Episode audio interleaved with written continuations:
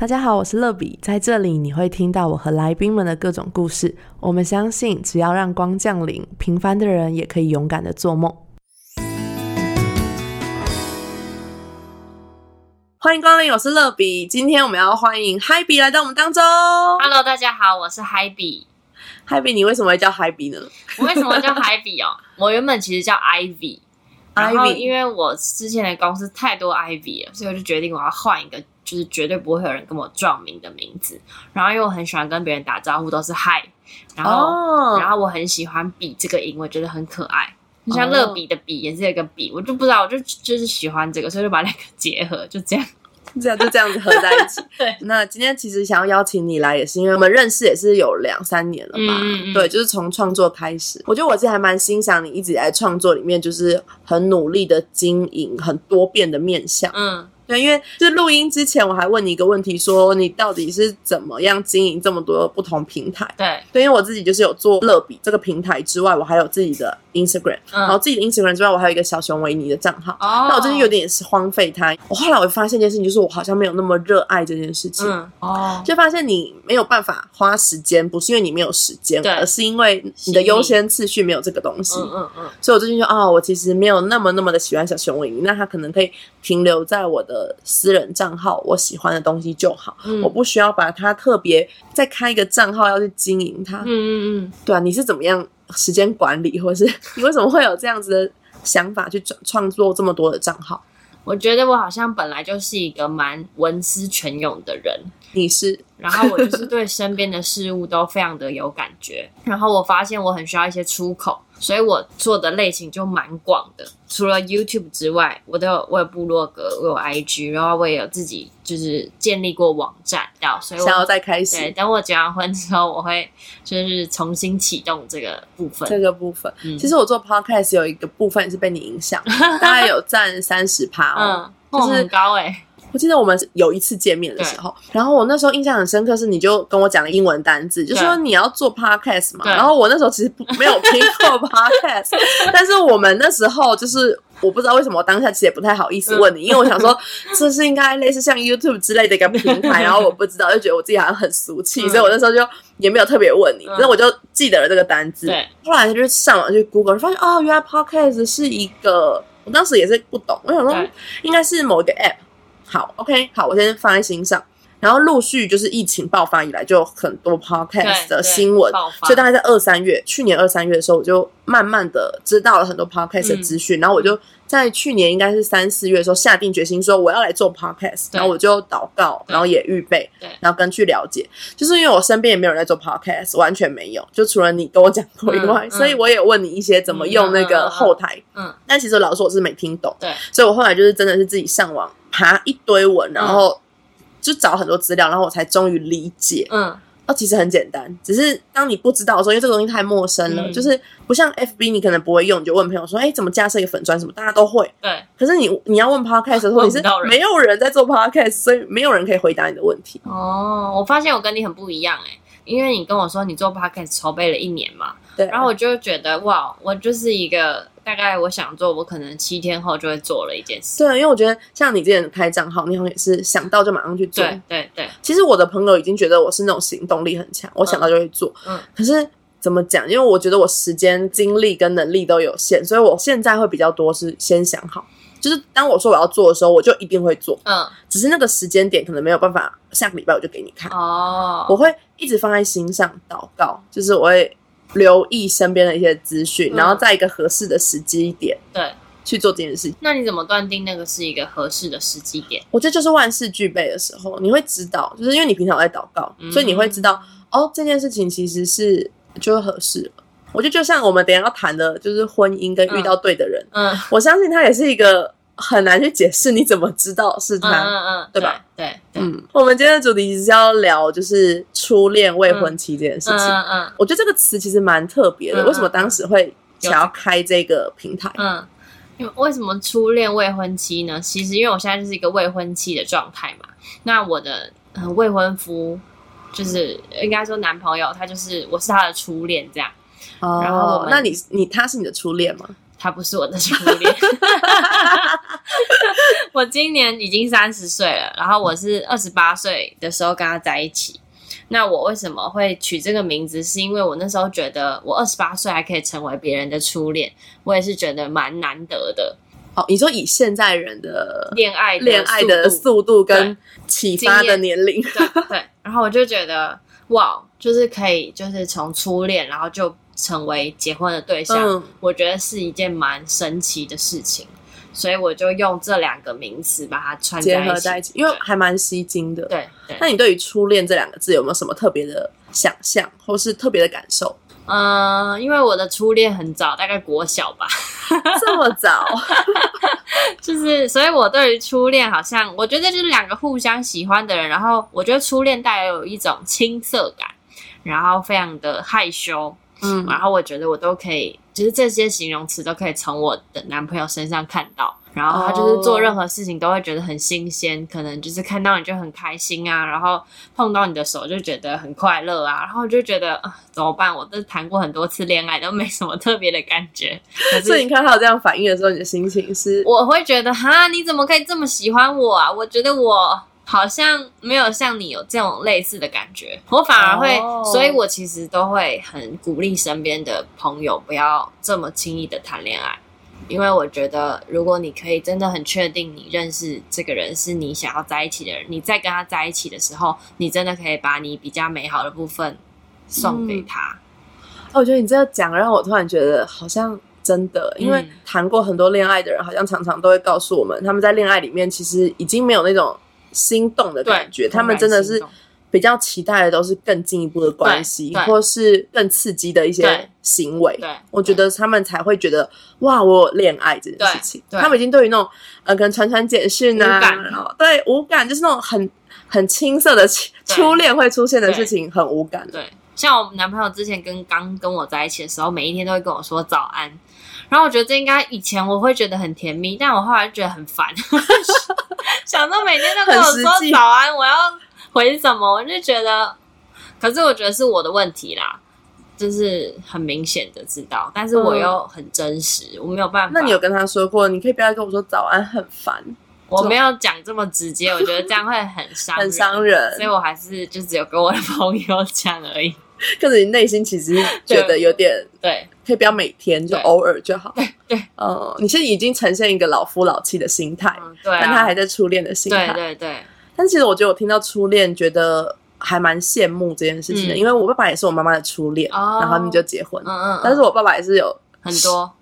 对，就是有多次恋爱经验。我爸说没有意义啊，因为那些都是失败的恋爱经验。对啊。所以他说累积了很多，只是让他成为一个。可能在恋爱里面比较容易受伤，跟不信任，对，然后还有不安全感，对对。因为我爸说他以前的那些恋爱经验几乎都是在他退伍到他结婚这段时间，所以都是很短，就是每一段关系都是几乎都是别人介绍或是相亲，对。所以那段时间就是很粗浅的认识，然后在一起之后，对方又把他狠甩，对。然后我爸说，所以几乎每一段都是非常的惨痛跟伤心。他说到后期他已经哭不出来了，嗯，就是那时候他失恋回家，我妈就关心他说：“啊，你今天怎么了？啊，那个某某小姐不会吵你。”嗯，然后我爸就是说：“啊，不会吵就不会吵啊。”然后我妈就说：“你莫回不把塞。”就是他就会说：“你怎么这么心关家雄？就是都没有感觉了。”我爸说：“其实到后来就觉得说感情真的不是你想要就怎样就怎样，所以他后期他就无感。”对。可是我妈每次讲到。就是我觉得他讲到谈恋爱，或者说讲到我爸的时候，我会觉得相对有比较美好的哦那种，就像你刚刚讲的，我觉得我突然明白，因为我以前都没有想过这件事。哦，有有有，就是我男朋友看这一切都非常美好。然后我的话呢，我之前都觉得我得了一种不会喜欢人很久的病，因为我就觉得很多时候我就会喜欢一个人，然后我们在一起谈恋爱，但一段时间我们有一些关系改变，或是开始发生冲突，我就会想要。逃离，然后就会想要提分手，所以我过去的恋爱几乎都是我提分手的。但是我后来认识就是这个男朋友之后，我就发现，我觉得可能我也变成熟吧，我就知道原来爱是一种决定，嗯，就是我知道我今天我确认他是我喜欢的人，然后我们也适合，然后嗯，我们也愿意磨合，愿意沟通，我就决定要跟这个人走下去。那这个当中一定还有感觉。就是没有这么强烈，会突然觉得我好像没有很喜欢他的这种时候出现。可是爱是一种决定，就会提醒我说要坚持下去。嗯我最近就有一个网友在问我说，就是她跟她男朋友是远距离，然后好像她突然觉得自己没有这么喜欢他了，她就问我要怎么确定这段关系。然后我就鼓励他，就是一个就是一个是我觉得关系需要刻意经营，你真的是要做一些什么事情。我之前也面对过这种状态，然后我就刻意的去做一些让他会感受到被爱的举动，就是可能就是写个纸条给他，或者是买一个礼物给他，或者是什么创造一个惊喜。嗯，虽然在做这些事的时候，我不是很自然而然就是散发出的爱去做的，我是刻意让自己要去做这件事。然后我发现，当我做这些事的时候，那个爱会跑出来，所以我就觉得哎，蛮神奇的。所以你是说让对方感到被爱，其实你会有爱跑出来，对，就是、哦好特别。那个是我在我觉得嗯好像没有这么喜欢这个人的时候，我刻意去做的一些事情。我我不知道乐比有没有类似的，因为我知道我们都有牧养过嘛。嗯，特别是当你去付出爱的时候，或者是一定有很多不想爱的时候，可是你就是会有一个举动，或者是有一个祷告，或者是一个行动，你就会发现好像又可以继续爱这个人。你刚刚讲的时候，其实我觉得我好像没有想过这件事情。可是当我用你的方式去回想的时候，我觉得是有的。嗯，就好多时候，其实你也知道你爱不下去，可是你又知道你需要去爱，对对你没有什么不要去爱的理由、啊。对，就是耶稣都爱你了，嗯你到底还有什么可以不能爱的？嗯所以嗯你就会告诉自己说，我还是要去。可当你去的时候，你发现好像也就没有那么难。对啊，所以我觉得这好像也是我想要创这个账号的其中之一的原因。嗯，因为我觉得现在的人真的很凭感觉去恋爱，对然后他们可能就是会很轻易的给出身体，或者是很轻易的谈一段恋爱，但是也很轻易的分开。嗯尤其是之前有一段时间超多离婚的或者是外遇的这种新闻出现的时候，我就觉得这好像不应该是爱的样子。嗯，所以我也希望可以透过我跟我未婚夫的关系，能够成为一些关注我的人的祝福或嗯帮助吧，就让他们可以有一个方向或者是内容可以参考嘛。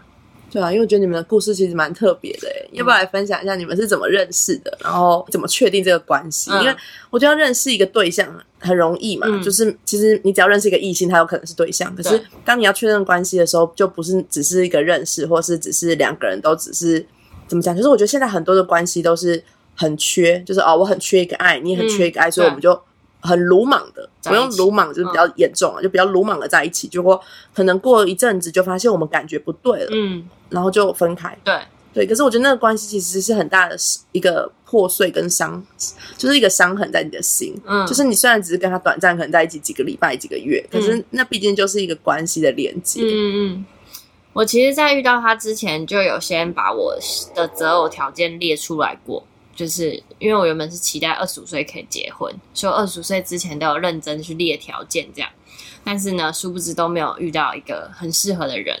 然后我跟他认识，其实是他是我小组员带来的一个新朋友。然后那一天我就邀请他去参加营会，然后他也在这个营会里面经历到神，他就成为我的小组员。然后我们认识一两年，我就发现他好像就是喜欢我这样。你怎么发现的？他有跟我告白啊，就是你跟小组长告白，他跟他跟他他跟我约在一个咖啡厅，跟我说我想要跟你说一件事情，然后他就一直支支吾吾支支吾吾，我就说你是不是有欣赏谁？然后嗯他就点头，然后我就说那你要跟我说是谁嘛？然后嗯他就一直不说嘛，我就把我小组里面可以猜的人都猜完了，他就说都不是，我就说该不会是我吧？然后你好勇敢然哦！他就说对，然后我就傻眼，我那时候超级不知所措的，我不知道该怎么办，我就立刻去回报我的领袖，这样。那反应真的很可爱 就是马上回报。对啊，我那时候还记得我跟我牧牧师说这件事，我牧师还一派轻松说：“哦，这很正常啊，就是小组员会欣赏女生的脸，就是异性吧。”对，然后我就觉得，好吧，你你说正常，我真的很难理解这个。因为可能就是他们把牧养当成就是一种关心跟爱嘛，对那他们就很容易连接，就觉得说是恋爱哦对，对所以其实我们很多时候在牧养的时候都会说要同性跟同性，对对，这也是蛮重要的一个过程。但因为我那时候是学生领袖，所以好像没有想到这么多。对，而且你也没有想到他们会喜欢，对，然后后来就是他就默默喜欢我嘛，但我都没有什么想法。所以当时有就是严正拒绝他嘛？说哦，我其实现在是没有这个想法。对啊，我就我就让他知道说，嗯，我们应该是不太有机会这样。然后是一直可能他喜欢我两三年，然后他后来就是因为太可能就觉得追我没机会吧，他就跑去喜欢别的女生了。然后那时候就想说，天哪，你也变心太快了吧？我内心打一个叉，这样吗？对啊，然后我就想说算了。但是我后来知道那个是他要转移一个痛苦还是什么吧，我也我也我也不太清楚。嗯，反正时间就快转到我们一起去韩国这样。我觉得印象最深刻就是我们一起去逛完街之后，大家集合要上游览车嘛，所以他好像很怕我走丢，所以他就一直在游览车底下看着我上车。我那时候记得我还在跟别人聊天，就聊很久这样，然后就是比较晚上车的那种，然后就想说你该不会是在等我吧？然后那个时候我就觉得好像有一个很被在意的感觉，而且很好笑的是，我其实那时候去韩国是在为我另外一个欣赏的男生祷告，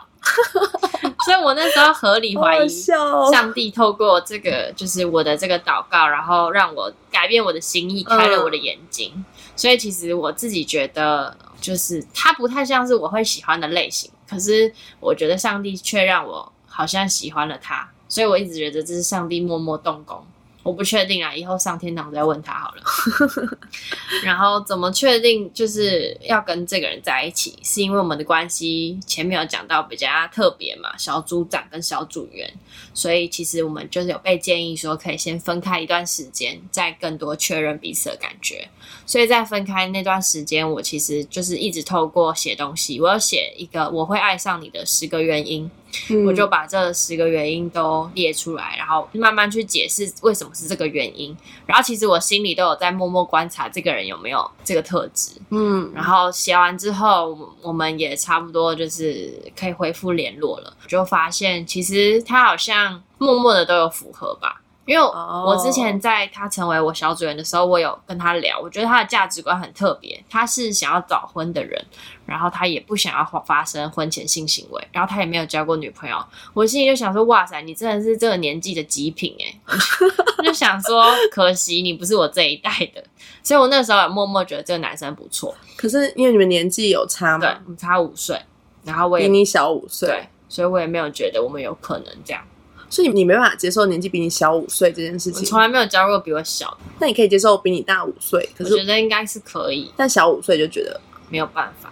哦，对，你要想哦，我那时候已经出社会，他还在上大三还大四。哦哦，这样子。可是我觉得如果他是他也出社会，你也出社会的五岁，好像就还好。可是如果是哦，对了，就很像是。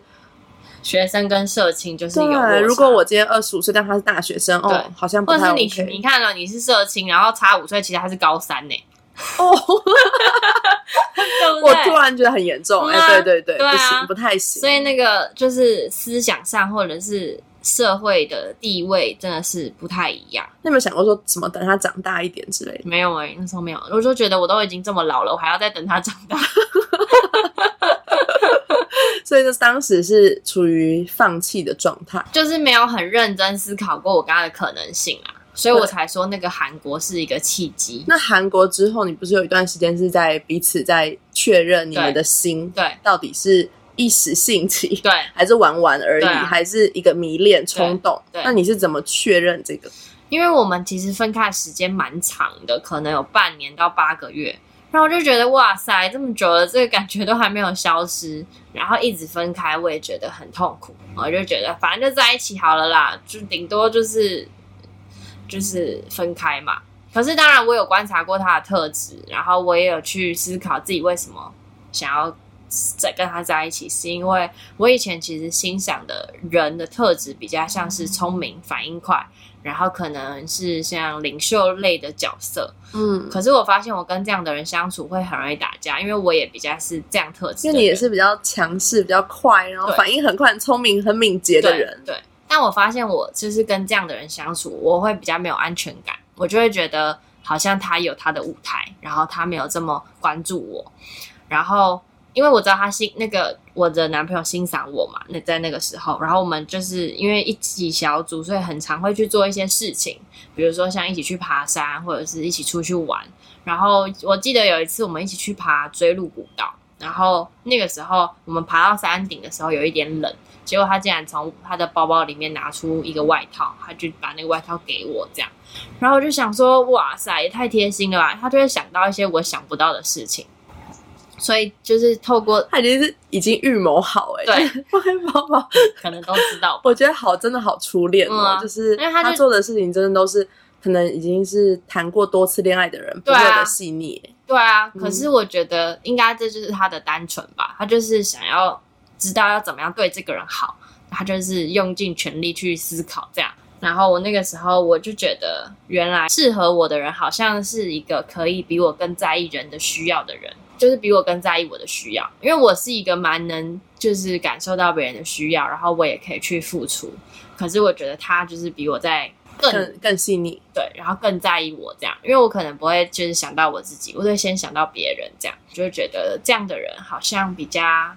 适合。另外一个是比较务实层面的，我之前会看比较嗯有信心或者是属灵比较就是 holy 之类的，就你会看到是那种你心目中仰慕的那种领袖角色对对对。但是我发现，就是这样的人，如果跟他一起生活，他如果不会做家事，或者是不太会处理一些家务的话，我跟他可能就是在生活层面会有很多冲突。嗯，可是像我现在这个男朋友，他就是很能够料理自己，然后我觉得跟他一起生活会蛮舒服跟蛮自在的。先不要论外在的条件，我觉得能够相处起来是很舒服，让你很自在，然后你很能真实做自己的对象，真的很重要。嗯因为我觉得，因为我是他们小组长嘛，其实我是一个蛮真实的小组长，我都会直接在他们面前哭啊，分享我的软弱啊，或者是分享我的黑暗面，然后他们都非常的接纳我，所以我觉得某个程度，我男朋友也是很认识我啦。所以我其实我们谈恋爱的时候是没什么伪装的。刚谈恋爱的时候，不是都会有那种想要在他面前就是表就现，装的比较好的对样子，对对对对就把自己那不好的先隐藏，对对对对对，但我太求表现，我就会有两种反差。对，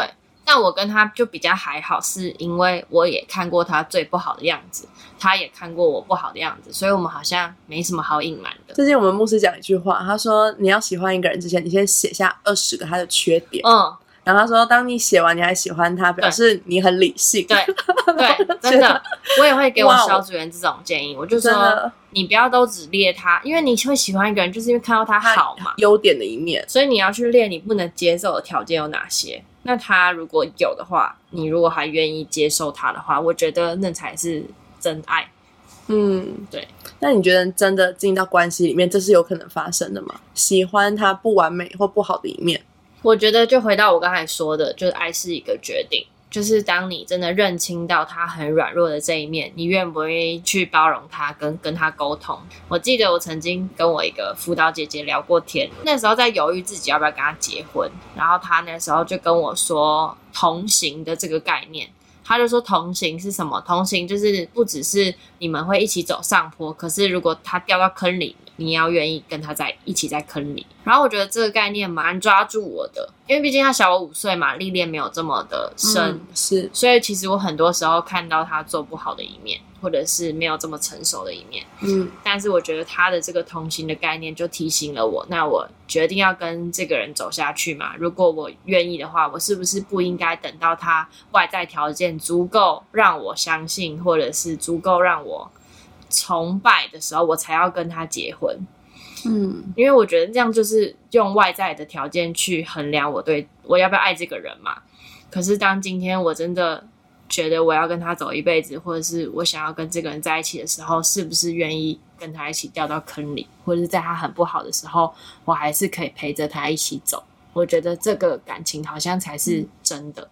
就很像结婚誓词里面说什么，不论他生生老老病病死。我每次听到这个时候，我都觉得我爱很圣洁，然后很伟大。对啊就是真的吗？就是我觉得，因为我觉得现在的婚姻观念或是现在的爱情观，很多都是不开心就分对，就是反正不喜欢没感觉，甚至是已经到婚姻里面、嗯都没有在约里面。对啊就是那个约定好像。当时不是爱的死去活来，嗯然后结婚也花很多钱，还昭告天下，亲友朋友都知道。可是嗯真的是要到破裂那一瞬间，大家也不会去想到那些事情，啊。只会觉得我现在感觉就是很不好，对。我就是要走人。对。对，就是好像不会有你刚刚说的那种同行的概念，就是嗯。你掉到坑里那是你的事，对。但我还是要走我自己的人生。对。对，但我觉得这跟我过去牧养过大概六年有关系，因为很多时候你爱小组爱不下去的时候，我的领袖就提醒我你要舍己，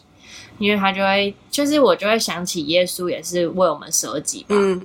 然后我觉得舍己这个概念有植入在我的内心当中。我曾经就是跟我男朋友在准备我们的交往礼拜，我们之前有办过交往礼拜，我记得那是我刚认识你不久，你们是不是刚在一起就对办一个交往礼拜？我就说好酷哦，那个是就是告诉大家公开说我们在一起的一个仪式。然后那个时候，反正我就是在跟我男朋友吵架，然后我就觉得你怎么连这种事都不会，然后我就觉得很生气。但我又知道不可以这样，可是我又没有办法，我就祷告，我就跟上帝说怎么办？这样，上帝就让我看到一个画面，是我跟他一起去海边的时候，因为我的肢体不是非常的发达那种人，去海边可能就很多石头嘛，然后你可能要走到就是某一个景景点的时候，你会需要跨，然后什么的。他就是牵着我的手，然后等我踩稳这一步，再走下一步。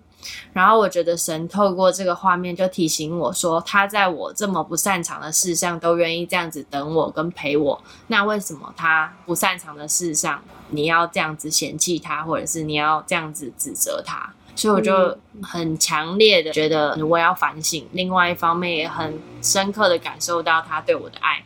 嗯，因为我之前听你有分享过，然后你有在你的 Instagram 分享说，就是在预备结婚这个过程，其实你跟你的家人有很多关系的修复的机会。嗯嗯我其实一直以为你是跟家人关系很好、很好的人，然后你就说，其实你跟家人是蛮多冲突的。对对啊，那不要分享一下？因为我觉得我跟我家人可能某个程度有一些地方很像，嗯所以我其实常常会呃讲话比较冲啊，他们讲话也很冲，所以我们就互相伤害对方。因为我爸爸之前有一段时间在钓虾场工作，所以我大概嗯、有很长，可能有二十几年的时间都没有跟他好好相处过。可能我回到家他在上班，或者是他出门的时候我还在睡觉，还是什么，反正就是我们的作息很难一致这样。所以我跟他就是非常的疏离。但我记得我小时候的时候是会跟他撒娇，或者是他会安慰我或什么的。可是我已经忘记是什么时候，我们已经不太会讲一些心里的话，或者是分享，因为我不太想要让他们看到我不好的一面，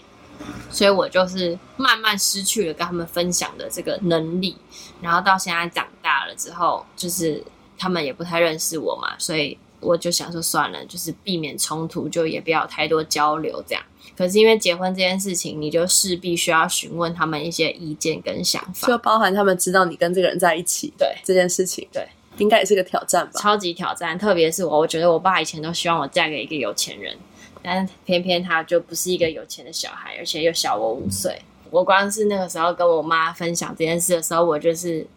在哭着跟她说，因为我就觉得我达不到我爸的期待，这样。嗯然后我妈就是安慰我这样，我觉得那个是一个突破。再来就是男生来我们家提亲的时候，我爸就讲了很多，就是他不会告诉我的事情，比如说我不喜欢整理房间嘛，不喜欢做家事，然后他就一直念我，就是说我很脏啊，或者是你这样以后怎样怎样怎样的，然后。她那一天就跟我的婆婆说，就是我女儿就是不会做家事，就是请你之后不要骂她或什么的。我就发现哦，原来她之前这样骂我是担心我去婆家可能会被骂，或者是被瞧不起还是什么吧。只是她就不会这样告诉我啊，她就不会好好说你这样子以后嫁出去，你的另那个婆婆如果不开心或什么，你要怎么办？就我觉得他是心疼我跟担心我，就是几乎每个爸妈都希望自己的孩子嫁给有钱人，对然后都从小都灌输这个观念。对可是有钱人就是很少，对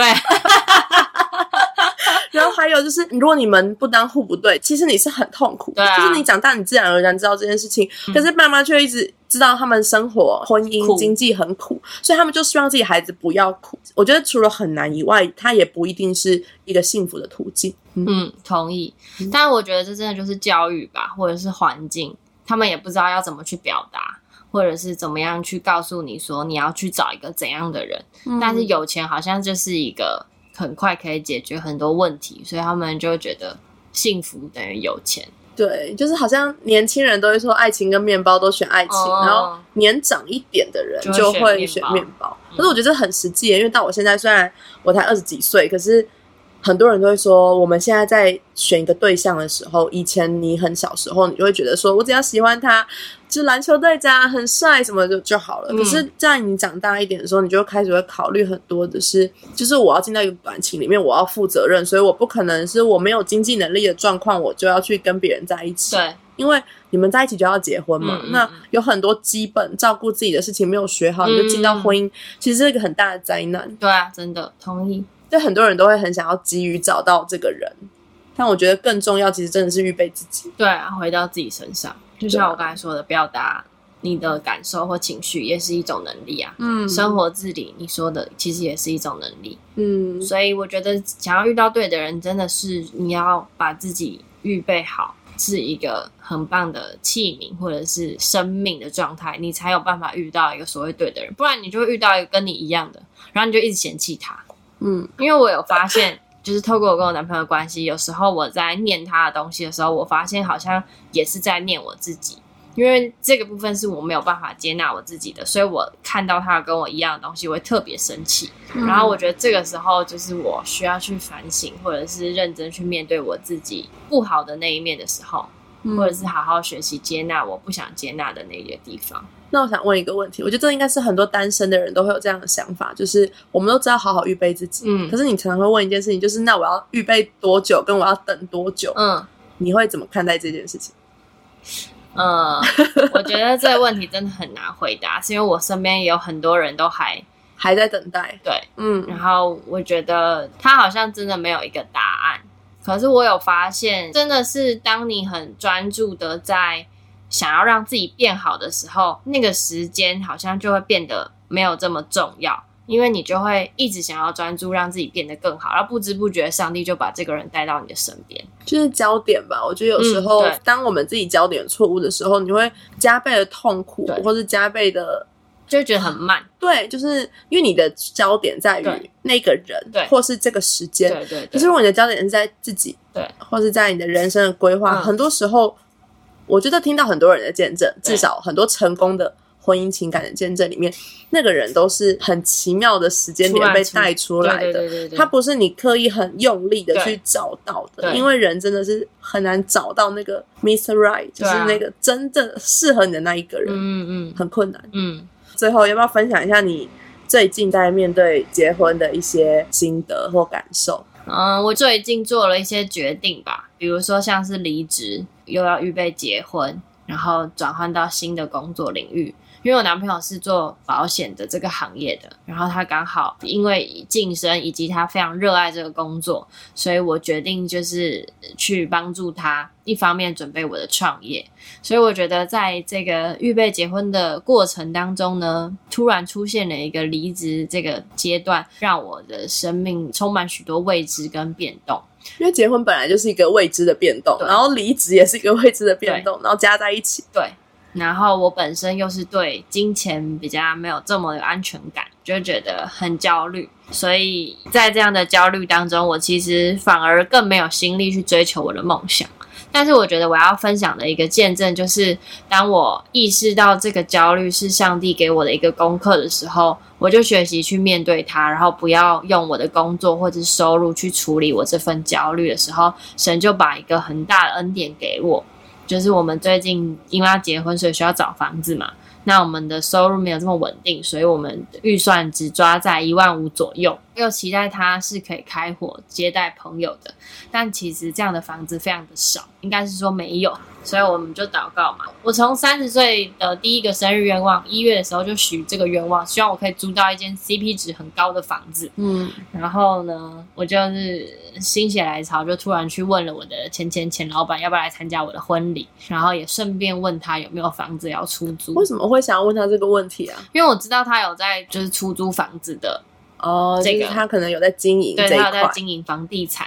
就是他很多事业这样。然后就问他，然后他就跟我说，他目前没有房子要出租，可是他在新店有一栋别墅可以借我住。然后借你住，对，我就想说借我住也太好了吧？借几天这样，对，然后我就我们就去看房子嘛，去看的时候就发现，哇，它是一栋三层楼的房子，然后快要摆平这样。然后很大、欸，很大，这就是我们在彰化才会有的，呃对透天处的概念，就是每个人家里都一栋这样。对，然后就是他就说只要收我们管理费，然后其他钱就是当奉献这样，奉献给我们的教会，然后是好好把这个房子管理好、清洁做好、维护它的整洁就好了。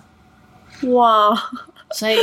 这太夸张了，超扯的，所以我那个时候我就觉得恩典哎、超超大恩典对，，我就觉得哇，上帝你，当我意识到我自己的生命要学习的，你要我学的功课的时候，你在我还没有学会，你就把这个恩典给我，我就觉得上帝非常的爱我吧。嗯因为其实我做这个就是决定，其实是因为我也希望我可以帮助更多的人建立亲密的关系，更认识自己。这是我做这个呃离职的原因，因为我觉得我上一份工作让我没有办法完成这个梦想，因为耗费我太多心力了。嗯那我男朋友刚好保险这个行业需要我，那保险这个行业其实自由度蛮高的，所以我就能够比较放心的或有时间的去做我想做的事。嗯然后一方面就祷告上帝可以供应我们在金钱上的收入。嗯，没想到就是过没多久，上帝就给我们这种，超大礼物，嗯，他就删掉我们很大的一个支出啊。嗯所以我其实觉得上帝好像就是在鼓励我说，就是我很勇敢，然后他很支持我想要去做的这件事情。其实有时候不是得到那个房子，对。是你知道那是上帝在回应你的那个感动，对对。这才是最感动的地方。就是房子真的是其次，对。最感动是我真的知道上帝有与我同在，对啊。他知道我的需要，对啊，其实我那时候在听你跟香香分享的时候，我也发现你们生命都突然有一个巨大的恩典领导，然后我就觉得其实上帝很看顾我们这一些想要为他传福音的人，因为他真的就是知道我们的心吧。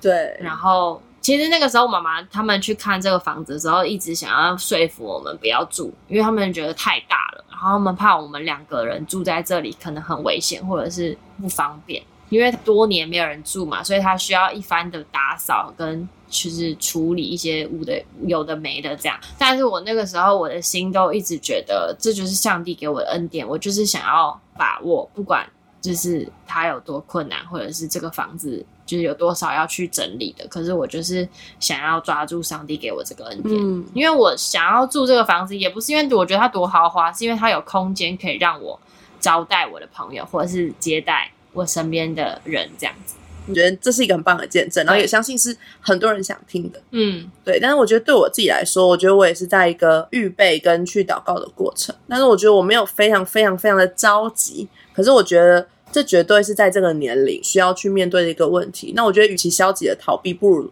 很认真的去预备自己，嗯跟去祷告。而且我觉得有时候不是为婚姻祷告，是为你人生的命定跟你人生的路来祷告。你就算不遇到、不结婚，你还是有人生的路要走。啊你不可能就是很消极的等待一个对象出现，然后结婚。那结婚要干嘛？嗯嗯嗯嗯，就是结婚只是一天而已，就是你要做的事情是一生的事情，所以知道你在做什么，嗯我觉得很重要。嗯嗯，结论一句话就是糊糊涂涂走向清清楚楚的未来。哎、你现在跟我讲这句话的时候，让我又再一次鸡皮疙瘩。我刚来教会的时候，就是那时候带领我的那个姐姐，就是跟我讲一句话，嗯，然后我就常常觉得我很糊涂。对啊，我也常常这样觉得啊、我就觉得我每天都觉得人生就是很迷迷糊糊，啊我就是看不到那条清楚的路。真的。可是现在真的是走这么多年，再回头看，就发现现在回头看很清楚，嗯所以我也相信，其实前面的路，上帝也已经为我们预备好了。阿门。对，那今天就祝福所有在听我们分享这个故事的人都可以从模模糊糊走到清清楚楚。对，真的。OK，然后祝福 h 比可以结婚开心、愉快、幸福快乐，在上帝的手中。他们祝福我们，就是进到婚姻当中，我们可以继续，嗯，成为彼此很好的团队，对，然然后后愿意去与神同行。嗯，愿意磨合，愿意真的靠着神去沟通。就是我觉得可能进到婚姻，真的就是会有很多生活的琐事，然后我觉得这很容易消磨我们之间的爱。哦那我很希望，就是我不要因为这样子，我不要，我不想要过那种生活。我是希望我们结完婚之后是可以越来越甜蜜，不要越来越无感。好，那就祝福你们每一天在爱中更多的情景。他们对 OK，谢谢谢谢祝福海比，然后谢谢现在听的人。如果你们对于初恋未婚妻有很多的好奇，或是很多想更多知道的 detail，你们可以到我们的 IG，就对乐比的或是初恋未婚妻的 IG，然后来留言，然后问我们。对对我们很乐意就是跟你们分享。对，那如果你们问我的话，我可能也会就是转达给海比，因为他比较有经验。OK，大家拜拜，拜拜。节目的最后，想邀请大家给欢迎光临五颗星，并且留言分享你的心得。想更多认识乐比的话，欢迎到我的 Instagram sunlight 零零七底线。我们下周见。